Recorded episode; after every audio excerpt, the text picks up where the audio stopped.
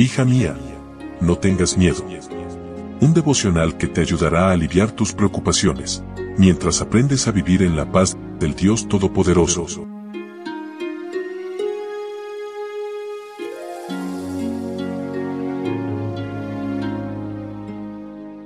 Hola, hola, ¿cómo estás? Muy buenos días. Hoy es 16 de enero y mi nombre es Anelia Qué gusto saludarte y darte la bienvenida una vez más a nuestro devocional para damas, hoy con el título Herencia de abuelos. Leo en Génesis capítulo 31, versículo 53. Que el Dios de Abraham y el Dios de Nahor sea nuestro juez. Entonces Jacob juró por el Dios a quien temía su padre Isaac. Labán no actuó con Jacob con la rudeza acostumbrada tal vez por el sueño de la noche anterior o porque temía que Isaac se uniera a su hermano Esaú y regresara para vengarse. Tal como le sucedió a Isaac su padre, el enemigo solicitó un pacto de paz. Si eres una empleada fiel y honesta y te tratan injustamente, confía en que en algún momento aquella persona que te hace la vida imposible buscará reconciliación y aunque no sea de tu misma fe, invocará al Dios que tú honras. Prepárate para erigir monumentos de reconciliación. Estos dos hombres mencionan a ambos abuelos en el momento de hacer las paces. Nacor era el abuelo de Labán y Abraham era el abuelo de Jacob, y los dos abuelos eran hermanos entre sí, es decir, sus ancestros temían al mismo Dios. Cuán importante es dejar como legado un modelo de resolución de conflictos. Labán, aunque no era practicante de la fe de su abuelo Nacor, recuerda invocar como testigo al mismo Dios.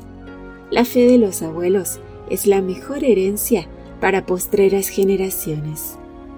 Era común en aquella cultura tener una tercera persona que sirviera de testigo del pacto a realizarse y erigir un monumento visible como recordativo.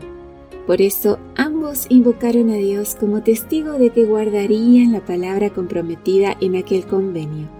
Levantaron una mesa de piedras donde sirvieron la comida del pacto. Dieron dos nombres al monumento.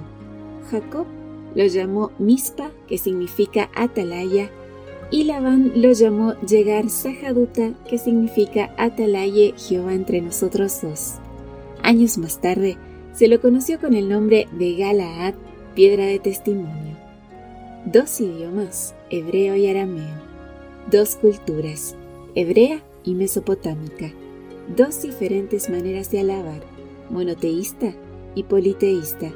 Pero gracias a la fe constante de Jacob, Labán no tuvo otra alternativa que entrar en paz en el terreno religioso de su yerno que nuestras diferencias culturales o religiosas no sean una barrera en el momento de reconciliarnos con quienes nos han tratado injustamente.